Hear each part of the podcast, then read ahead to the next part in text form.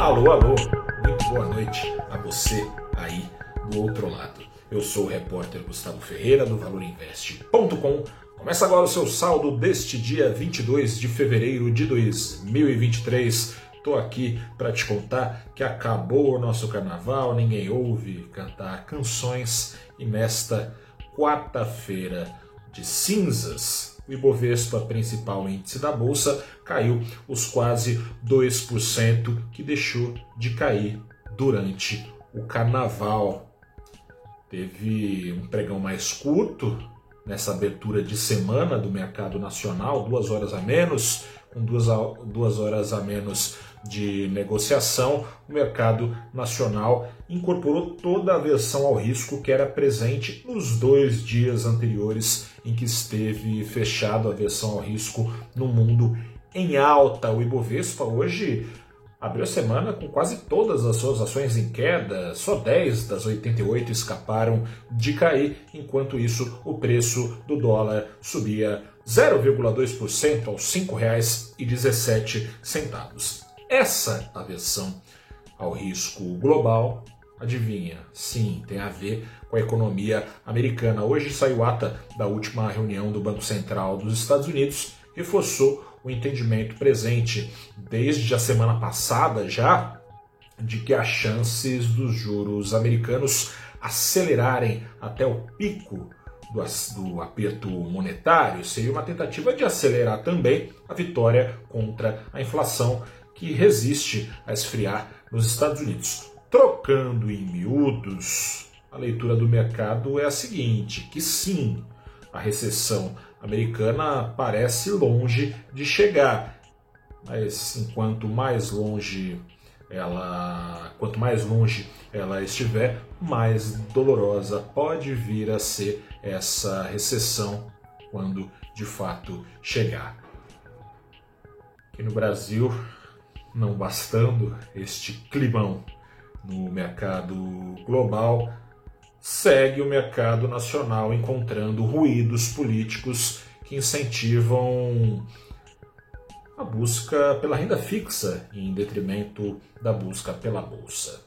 O ministro da Fazenda, Fernando Haddad, ele parece ter clareza sobre como os juros no Brasil podem cair o quanto antes e de maneira sustentável. Haddad prometeu na semana passada para março e não mais para abril, ou seja, famoso mês que vem, um pacote de regras fiscais que seja capaz de reduzir a sensação de risco entre investidores. Se assim for, tendem a cair as taxas de retorno exigidas para o financiamento da máquina pública. Mas chegou o ruído, presidente do Banco Nacional do Desenvolvimento Econômico e Social, o BNDES, o senhor Aloísio Mercadante, parece disposto a passar por cima da chefia, a passar por cima de Haddad. O papel de Mercadante é tocar o banco, nada mais do que isso tido como um candidato frustrado à Fazenda desde os primeiros governos petistas, há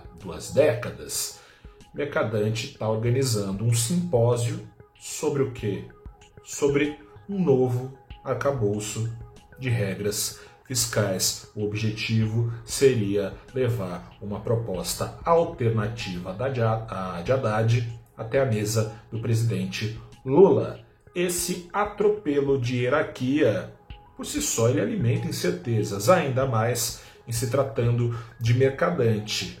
Ele é defensor histórico de medidas que fracassaram na economia nacional. No governo Dilma, mais recentemente, pressionou por cortes de juros em paralelo a gastos públicos bem acima das receitas. Isso aconteceu e deu no que deu, num desarranjo apontado como razão principal para a queda de mais de 7% do PIB nacional entre 2015 e 2016. Esse biênio está bem quente na memória e a percepção de que pode vir a se repetir ficou refletida pela décima semana consecutiva, sem tirar nem pôr, décima semana consecutiva de alta das expectativas de inflação da média dos analistas do Brasil.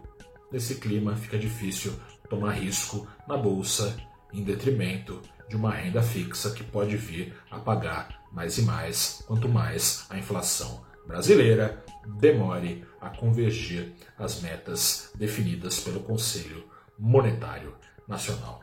Um grande abraço para você. Boa ressaca aí para você que aproveitou o carnaval com tudo também. Um grande abraço. Até quinta-feira. Tchau, tchau.